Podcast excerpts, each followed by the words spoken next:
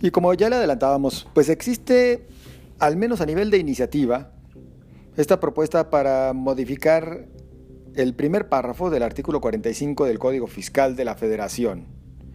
Y a partir de ello, pues hay quienes consideran, ya nos lo explicará quien sabe del tema, consideran que se estaría afectando la intimidad de los contribuyentes.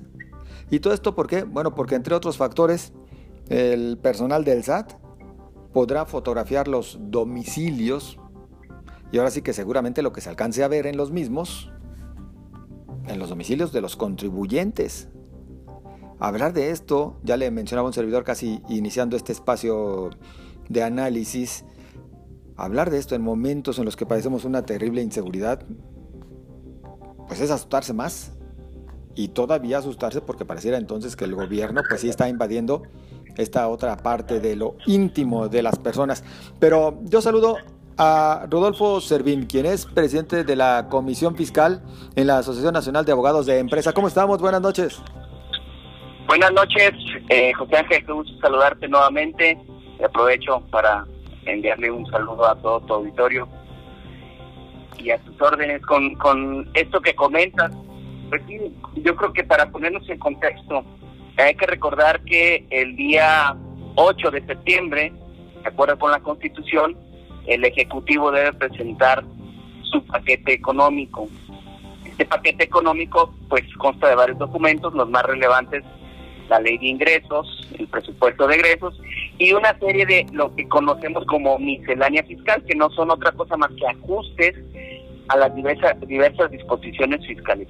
Y es aquí, en esta miscelánea fiscal, que se presenta este 8 de septiembre, donde uno de los puntos es el que tocaba, y déjame comentarle a tu auditorio, ¿cuál es la justificación de este cambio? Y ahorita analizamos el cambio, que me parece que es muy pobre la justificación.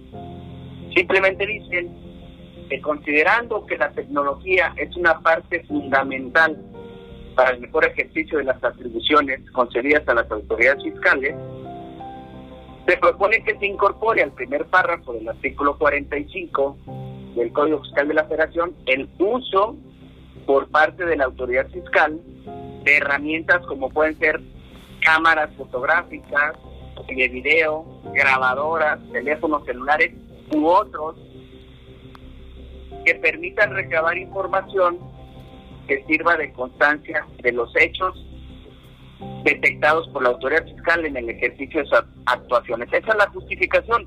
Me parece una justificación que se queda corta, porque hay que entender el contexto. El artículo 45 del Código Fiscal de la Operación, lo que dice actualmente, establece allí la obligación del, de los sujetos pasivos, de los contribuyentes, de los pagadores de impuestos, que cuando la autoridad vaya a hacer una revisión fiscal, es decir, ejerce sus facultades de comprobación, lo que se materializa en una auditoría, este artículo dice que esas personas visitadas o los representantes los legales o con quien se entienda esa auditoría en el domicilio fiscal están obligados a permitir a los visitadores, entiéndase a los auditores, el acceso al lugar donde se va a llevar la, la, auditoría, el poner a su disposición la contabilidad, es decir, los libros, los papeles, donde acrediten que cumplieron con las disposiciones fiscales.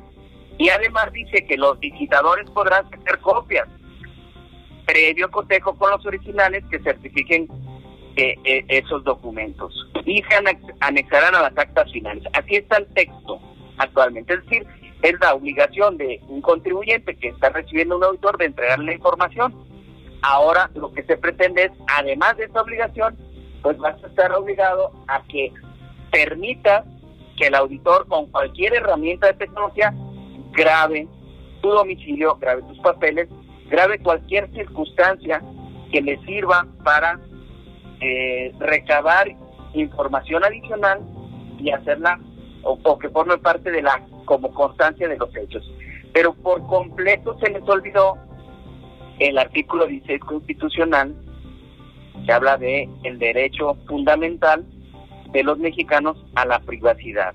Esto me parece que sin duda de aprobarse así, porque bueno, luego viene el proceso, como ya lo decía, el proceso legislativo, el 8 de septiembre se presentó esta iniciativa y la Cámara de Diputados y el Senado tendrán que revisarla, esta deberá ser revisada a más tarde el 31 de octubre para luego pasar a la Cámara de, Senadores, que este tiene que resolverla y examinarla más tarde el 15 de noviembre, para que luego el Ejecutivo en 20 días publique en el Diario Oficial de la Federación. Es decir, están pañales, falta mucha revisión. Yo creo, mi pronóstico es que en las revisiones, una vez que lo revise la Cámara de Diputados, que primero tiene que revisarlo la Comisión de Hacienda, que son donde hay eh, algunos algunos diputados que, entienden de estos temas y, creo que en lugar de ayudarles, este, el poner eh, esta parte que se pretende reformar en el artículo 45, imagínate si la intención es que los auditores tengan más herramientas para poder establecer elementos constitutivos de una posible omisión de pago de impuestos y que con estas violaciones evidentes al principio fundamental de privacidad, pues en lugar de que te sirva, pues les va a estar ayudando cuando sí se cometa un delito a darle herramientas para que puedan buscar la nulidad de esas actuaciones por estas violaciones. Entonces yo creo que esto no ayuda y por eso es que mi pronóstico es que eh, pues esto no va a pasar a la hora que se reúne en Cámara de Diputados, o Cámara de Senadores, pues simplemente lo van a desechar, ¿no? Eh, pero pues yo creo que la señal que mandan para los contribuyentes pues sí debería ser de preocupación porque cómo están pensando las autoridades, ¿no? Cada vez buscando cómo endurecer más su actuación fiscal en contra de los pagadores de impuestos y me parece que pues también tendríamos que analizar la ley federal de derechos de los contribuyentes y creo que también se estarían violando algunos artículos de esta ley. En síntesis, estimado José Ángel, eso es lo que se pretende. Es decir, una cosa es, sí, la obligación de todos de contribuir, pero pues otra también es que se respete nuestro derecho a la privacidad y esto ya está brincándose la barda, ¿no? Claro, la privacidad y, la, y también el derecho a la intimidad de las personas. Entonces, por eso digo, además, más que ayudarles, este incorporación o modificación al primer párrafo del artículo 45 del Código Fiscal de la Federación, pues va a dar elementos para ir por una nulidad. E, entonces yo creo que eh, si se analiza bien por parte de los diputados y hacen su trabajo, pues esta reforma planteada en este documento no va a pasar. no debería pasar. Así es. Oye, mi estimado, ¿y qué sí va a pasar o qué sí podría pasar con en esta miscelánea que debamos conocer los contribuyentes? Mira, eh, es, este, hay varios temas que, me parecen relevantes. El que se le ha hecho más publicidad en medios es este, pero hay algunos que, que yo creo que sí van a pasar. Se está modificando, proponiendo, porque hay que decirlo así tal cual, esto es una propuesta apenas, proponiendo modificar el artículo 5A del Código Fiscal de la Federación. El artículo 5A se acaba de incluir en el 2020 y ya en esta miscelánea están haciendo el primer paso. Este, este artículo 5A se refiere, es una cláusula general antielusión o antiabuso, una norma general antiabuso, donde establece a grandes rasgos que si un contribuyente celebra una operación, un acto jurídico, y este acto jurídico carece de razón de negocio, entonces la autoridad, mediante un procedimiento que se tendrá que, que de hecho tiene algunos tiempos, algunos plazos que se tienen que cumplir, la autoridad podrá eh, establecer o presumir que carece de razón de negocio y por lo tanto los efectos jurídicos que tuvieron un efecto fiscal que le dieron a esos actos jurídicos, pues no, no van a producir esos efectos. Es decir, eh, se deben recaracterizar al efecto jurídico que tendrían. Dicho en otras palabras, y para que el auditorio nos entienda, si tú haces un acto jurídico y derivado de eso obtuviste un beneficio fiscal, este artículo 5A como eh, norma general antiabuso eh, faculta a las autoridades para que cuando te revisen digan, no, espérame, esto que hiciste que te dio un beneficio fiscal, pues lo hiciste con el único fin de obtener beneficio fiscal y no había una razón de negocio. Porque si hay una razón de negocio y derivado o como consecuencia tienes un beneficio fiscal, está bien, es válido, es legítimo. Pero si lo hiciste o lo construiste exclusivamente para tener un beneficio fiscal, entonces no va a ser válido. Y te digo, hay un procedimiento, eso fue nuevo, es de 2020, entró en vigor. Pero el último párrafo, o el octavo párrafo de este artículo, señalaba algo muy importante, que esta presunción o recaracterización de los actos jurídicos cuando carezcan de razón de negocio, en ningún caso darían lugar a un tema penal, partiendo de que el contribuyente hizo una estrategia fiscal válida en términos de la ley, pero si lo hizo, como ya lo dije, exclusivamente para un beneficio fiscal, entonces carecía de razón de negocio. Pero si sí hay razón de negocio, es válido que el contribuyente haga estrategias fiscales en términos de la ley. Por eso es que no había consecuencias penales. Así se dijo, así se aprobó. Ahora, en esta miscelánea, están modificando ese párrafo para que diga que si una operación no tuvo razón de negocio, pues ahora sí va a haber consecuencias penales.